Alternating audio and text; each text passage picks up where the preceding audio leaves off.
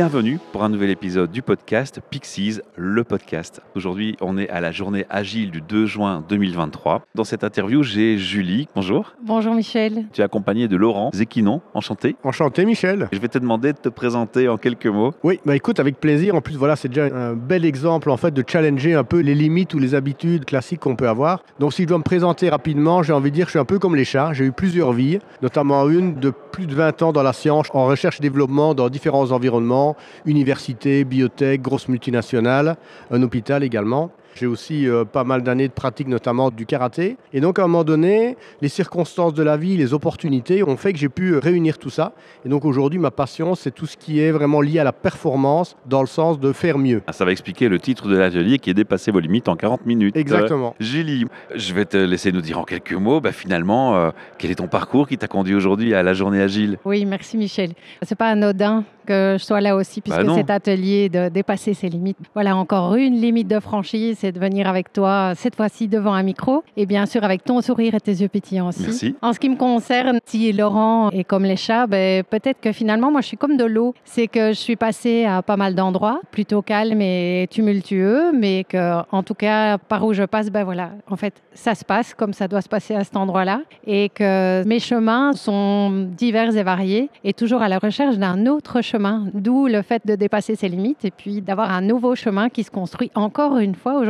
Dans les métaphores, les chats n'aiment pas l'eau. Ben, manifestement, c'est faux. On est dans un préjugé encore une fois, puisque le chat collabore avec l'eau aujourd'hui. Bien vu. On a mis l'ambiance là, tu vois, c'est directement mis en place les conditions. Alors, qu'est-ce qui vous a motivé à collaborer ensemble? Vous avez déjà collaboré ensemble avant? Pas dans le cadre directement du business, mais c'est peut-être le fait de se challenger après avoir suivi quelques formations et de le faire de manière régulière, finalement, en toute bienveillance. Nous sommes bien d'accord, Michel. Mhm.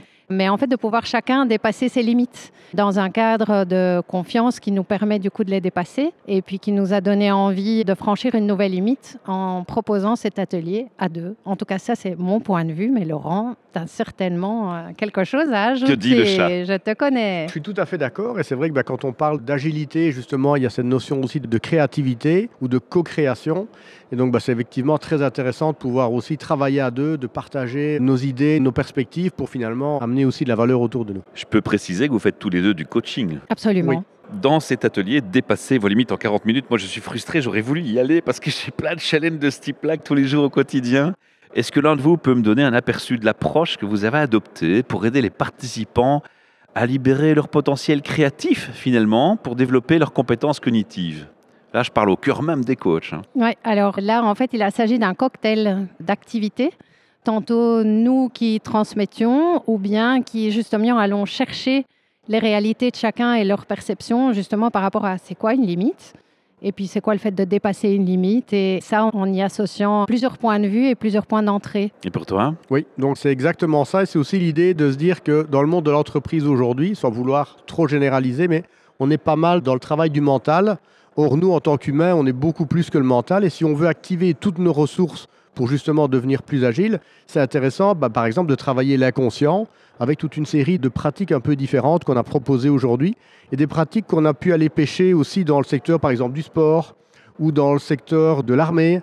Voilà, des gens qui fonctionnent aussi dans des, dans des circonstances un peu différentes. Et ça, ben, moi, en tant qu'ancien scientifique, ou toujours scientifique parce que j'estime que j'ai jamais fait autant de sciences qu'aujourd'hui, ben, vraiment aller pouvoir pêcher tout ça et voir comment je peux les rendre applicables concrètement, ben, voilà, c'est super passionnant. C'était vraiment euh, des objectifs de l'atelier. Oui, c'est ça. Et en y associant aussi tout ce qui est pratique narrative, parce que finalement, ces pratiques-là permettent de dégager toute une série d'expressions et de points de vue que chacun peut avoir. Et en y associant l'émotion, puisque nous ne sommes pas qu'une tête, on est bien d'accord, hein, Michel On est bien d'accord, on n'est pas qu'une tête. Tu parles en émotif, donc euh, tu peux pas te tromper. Tu anticipes même ma question qui allait suivre, c'est comment les techniques que vous avez utilisées, donc telles que le photolangage, la PNL, bon ça c'est aussi un domaine du coach, hein, c'est la boîte à outils du coach. Les métaphores, on on est en plein dans les métaphores, les pratiques méditatives et les mindset maps. Alors mindset maps, je connaissais moins. Comment est-ce qu'ils ont contribué à améliorer l'agilité mentale des participants? Laurent aura plein d'infos à nous apporter par rapport au mindset map en particulier. Ouais, du coup, comme je connais moins ce facteur-là, c'est peut-être celui-là qui m'intrigue le plus. Ce qui est intéressant, c'est d'utiliser justement tous ces outils dans leur ensemble pour pouvoir euh, finalement interagir sous différents angles. Et donc le Mindset Map, par exemple, bah, c'est un outil qui a été développé en modélisant les entreprises ou les entrepreneurs à succès. Et donc, ça permet justement d'agir sur le mindset. Alors, le mindset, ça se traduit mal en français parce qu'on a tendance à le traduire par état d'esprit, alors que état d'esprit, ce serait state of mind. Finalement, le mind, c'est la façon dont on pense. Et le mindset, ça va être tout ce qui va influencer ça. Et donc, ben, on va inclure notamment les émotions, parce que quand tu te sens fatigué, quand, tu te sens énervé ou quand tu te sens joyeux, tu vas pas avoir les mêmes idées ou les mêmes envies de passer à l'action. Ah, clairement. Il y a aussi toute l'énergie. Quand tu viens de manger, euh, tu n'es pas dans la même énergie que si tu as digéré depuis deux heures. Ou si tu as fait deux nuits sans dormir parce que tu as trop travaillé. voilà, ou si tu as des enfants en bas âge, tu vois, voilà, c'est vraiment cette idée-là. Par exemple, quand on a modélisé donc, ces entrepreneurs à succès, on a vu en fait qu'il y avait 20 sous-mindsets qui étaient importants pour réussir un projet entrepreneurial ou un, projet au sens large. Je vois ça comme le profiler qui voit les, profils criminels, tu vois. Et ça m'a fait penser à un ami à moi qui s'appelle Fred Colantonio, que je salue et à qui je fais un petit coucou, qui a écrit L'attitude des héros.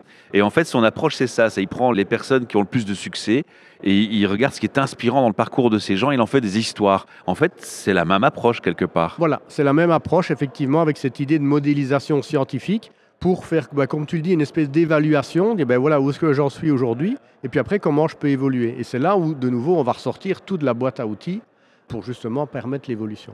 Et dans ce que disait Laurent, il y a effectivement, et dans ce que tu viens de dire aussi, avec l'histoire et avec le storytelling, c'était d'aller avec un outil hyper simple qui est accessible même à des enfants, de se rendre compte du nombre d'histoires qu'on se raconte dans notre petite tête à nous et qui viennent générer toutes ces émotions et qui vont induire tel ou tel comportement et de mettre euh, plus de conscience dessus. C'est pour ça que ça s'appelle index de conscience quand même. Mais aujourd'hui, d'avoir été ouvrir les consciences pour se rendre compte, OK, quand j'ai une pensée ou quand je me dis quelque chose, ce qui arrive plus de deux, trois fois par jour, qu'est-ce que ça génère chez moi comme émotion? Et puis comme les émotions nous mettent en mouvement, c'est quel comportement je vais avoir avec cette émotion? Et si ça ne me convient pas, qu'est-ce que je peux changer? Par où ça se passe? Il faut déjà faire du chemin avant de pouvoir être ouvert à ce que tu viens de dire. Oui, et effectivement, on a tous été programmés depuis qu'on a été tout petit.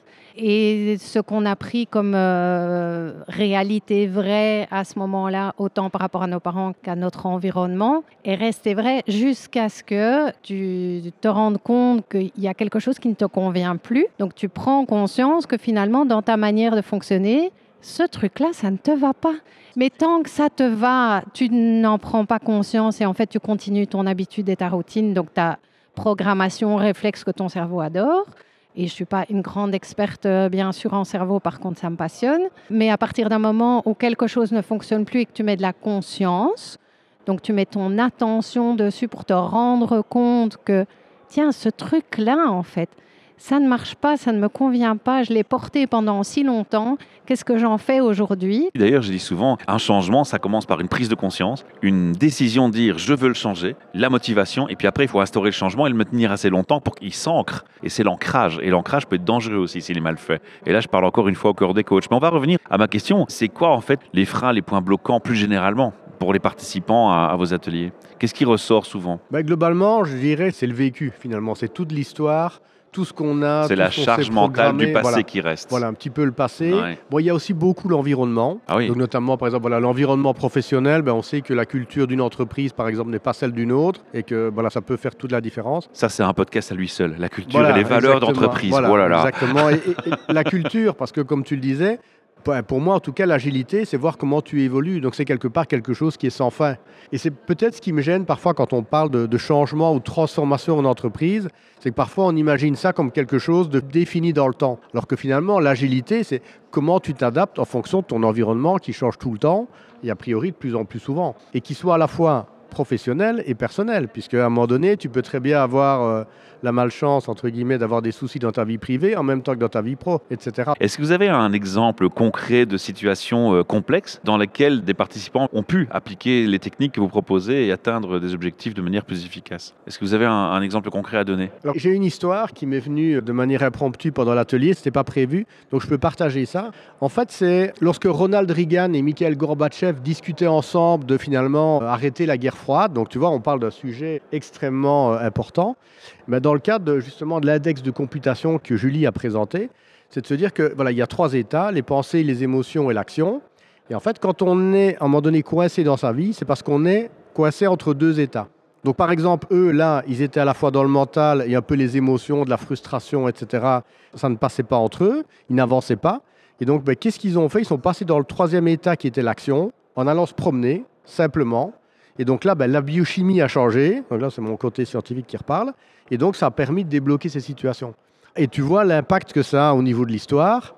Donc finalement, euh, tu vois, un petit quelque chose comme ça, ben, ça peut avoir des impacts énormes. En fait, j'ai toute une série de petits exemples concrets pas avec euh, une grande histoire à raconter, mais par exemple, lors de la formation de coaching, donc de permettre à des personnes de devenir coach, qui a été faite l'année passée avec Audacity Coach, on a déjà pu se rendre compte de l'importance des mots et de la définition qu'on met derrière et de pouvoir déjà s'arrêter à la définition de OK, point à améliorer dans le terme de feedback. Tiens, qu'est-ce que je peux améliorer pour pouvoir dire pas déjà les points négatifs et on est déjà passé au stade suivant de points d'amélioration? Je me souviens qu'on a quand même eu un commentaire pour dire en fait, ça, ça paraît tellement négatif et ça met tellement la pression. Comme quoi, même en essayant, en changeant des termes pour correspondre à ce qu'on souhaite vraiment, il reste des perceptions hyper différentes et c'est génial. Et peut-être un deuxième mini-exemple, c'est pour beaucoup d'entre nous, je pense, d'avoir compris ce qu'était le coaching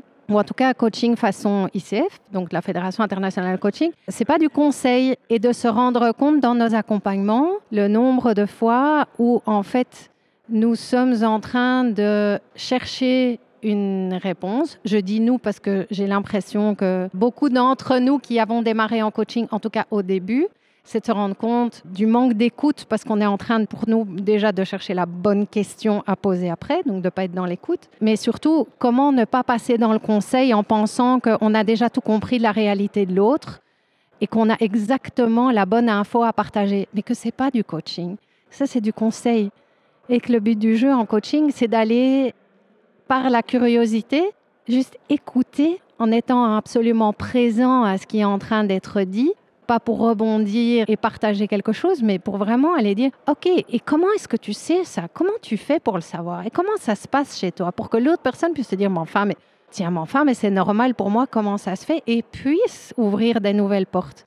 Et là, vraiment, de se rendre compte de la richesse du coaching dans ce cas-là, par rapport au conseil qui peut être bienvenu dans d'autres situations, que la conscience des différentes réalités et l'importance de l'écoute est tellement riche en fait et pour tout le monde. primordial. Ouais. Ben, vos deux interventions, pendant que vous parliez tous les deux à chaque fois, je me dis mais il y a un champ d'exploration encore plus grand si on ajoute à votre boîte à outils l'hypnose conversationnelle qui est un outil utile et intéressant, on n'en a pas parlé. Et je pense qu'au moins l'un de vous connaît bien le sujet. J'ai fait le lien. Ça m'a paru tellement évident. J'ai eu tort Non, non, tout à fait. Donc effectivement, l'hypnose conversationnelle, c'est un des outils de la PNL. On l'a utilisé, par exemple, dans la pratique méditative qu'on a proposée aux différents intervenants. Donc quand on parlait de métaphore, de langage, clairement, l'impact du langage. Le chat vient de rebondir sur ses pattes. Voilà. Exactement. Et l'eau continue à couler. Alors on a fait des liens sur l'eau qui coule, qui passe sous les ponts entre la vie privée et la vie professionnelle. Ça, c'est un truc qui m'a toujours marqué. C'est on fait toujours une espèce de distinguo entre vie professionnelle, je suis une personne, vie privée, je suis une autre personne. Et il y a une espèce de tabou de dire qu'en fait, on peut jamais mélanger les deux. Mais tous les jours, on a la démonstration par A plus B que l'un impacte l'autre. Je veux dire, si moi, mon travail, il se passe dans une journée exécrable, je rentre à la maison de mauvaise humeur, ma famille en subit des conséquences. Si ma femme, le matin, me fait une tête comme ça et que je vais au boulot, que j'arrive euh, complètement éclaté par cette dispute que j'ai eue le matin, mes collègues vont sentir la différence. Donc je crois qu'à un moment donné, est-ce qu'on ne devrait pas se dire, mais au stop, entre le temps qu'on passe dans la vie privée et la vie professionnelle, le mariage, il est kiff-kiff et voire plus d'un côté que de l'autre. Comment est-ce qu'on gère ça? C'est là le nœud d'attachement sur lequel vous travaillez le plus ou pas? Moi, j'ai une petite euh, proposition. Je ne sais pas si c'est une réponse ou si c'est vraiment une info. J'ai l'impression qu'en tout cas, alors oui, arriver à être euh, totalement déchargé de son privé quand on arrive au boulot ou vice-versa, je pense que ça demande un gros travail déjà de prise de conscience de ce qui arrive, d'aussi pouvoir se permettre de faire des choix par rapport à ce qui arrive. C'est qu'est-ce que je fais de l'information? Est-ce que je suis bien dans le privé? Est-ce que je suis bien dans mon boulot, sachant qu'il y aura toujours... Euh, et j'ai envie de dire toujours oui, des petites choses qui peuvent se passer d'un côté et de l'autre, mais c'est comment tu fais quand tu arrives avec ton sac à dos rempli quand tu arrives au boulot, qu'est-ce que tu es capable d'en faire, de quoi tu as conscience, quelle importance est-ce qu'on accorde à l'individu et à son état quand il arrive. Dans les ateliers? Ici, il y avait le mood board un peu au début, c'est avec quoi je viens ici. Mais c'est un peu pour déposer à un moment donné, même si on ne dépose pas tout, mais c'est dire avec quoi je viens aujourd'hui et de quoi j'ai besoin, ou bien qu'est-ce que je choisis d'en faire, mais de se dire qu'il y a moyen de faire un choix aussi pour autant qu'on en ait conscience. Et de lâcher prise. Et quand on va dire le lâcher prise, on va faire le bon et la transition immédiate avec une bonne méthode de lâcher prise qui est la méditation. Alors là, je vais vous poser la question de la pratique méditative dans le développement de la capacité à résoudre les problèmes de manière plus efficace Comment ça va se mettre en place? Alors c'est effectivement un champ qui est extrêmement riche parce que dans cette pratique-là, on va avoir à la fois le travail, par exemple, des yeux fermés, tout le travail de respiration, et là il y a une multitude de techniques, et c'est vrai qu'on peut vraiment s'inspirer par exemple du yoga ou des arts martiaux par rapport à tout ça. Ça c'est intéressant. Après il y a aussi des moments qui vont être plus propices à certaines activités que d'autres, et donc ça c'est quelque chose aussi qui est peu connu, puisque bon, on vit globalement en fonction du jour et de la nuit, mais on n'est pas tous égaux par rapport à ça. Et donc à un moment donné, ben, pouvoir choisir les bons moments pour faire les bonnes activités, ça va également avoir un impact extrêmement important. Et juste pour terminer sur la pratique méditative, par exemple, ben, juste au lever ou juste au coucher sont des moments extrêmement importants. Pourquoi? Parce qu'au niveau du cerveau, on a des changements au niveau des états de conscience, comme on appelle ça, même les états de conscience qu'on peut induire via l'hypnose. Mais c'est de voir comment on peut jouer avec tout ça pour justement ben, se régénérer plus rapidement et accéder à plus de créativité. J'ai posé une fois la question à un ami qui fait la mindfulness, qui s'appelle Frédéric Ambi, et je lui disais, mais tiens, est-ce qu'on a toujours le temps de faire la méditation Il dit, mais tu sais, la méditation, t'en fais tout le temps, t'en fais quand tu conduis notamment, parce que tu acquiers un état de méditatif quand tu conduis, tu suis des réflexes, tu te rends même pas compte. Et ça m'a beaucoup parlé. Ça me fait penser à lui, ce que tu es en train de dire euh, finalement.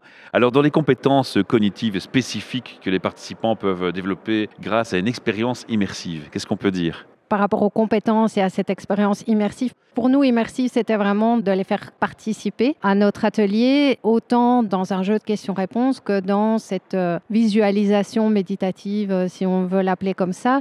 Et c'est de nouveau de prendre conscience de la manière dont chacun fonctionne. C'était leur permettre de prendre conscience du nombre de réalités qu'il y a dans une même salle par rapport à une même info de départ. Et pour moi, déjà dans cette connaissance-là, grâce à la conscience qu'on a mise sur ces différents points, c'était déjà de leur permettre la réflexion et de pouvoir faire la comparaison avec, au fait, comment ça se passe pour moi? Qu'est-ce qui se passe chez moi? Chez moi, ici, quand je suis dans la salle, mais en fait, à quelle autre situation est-ce que ça me fait penser?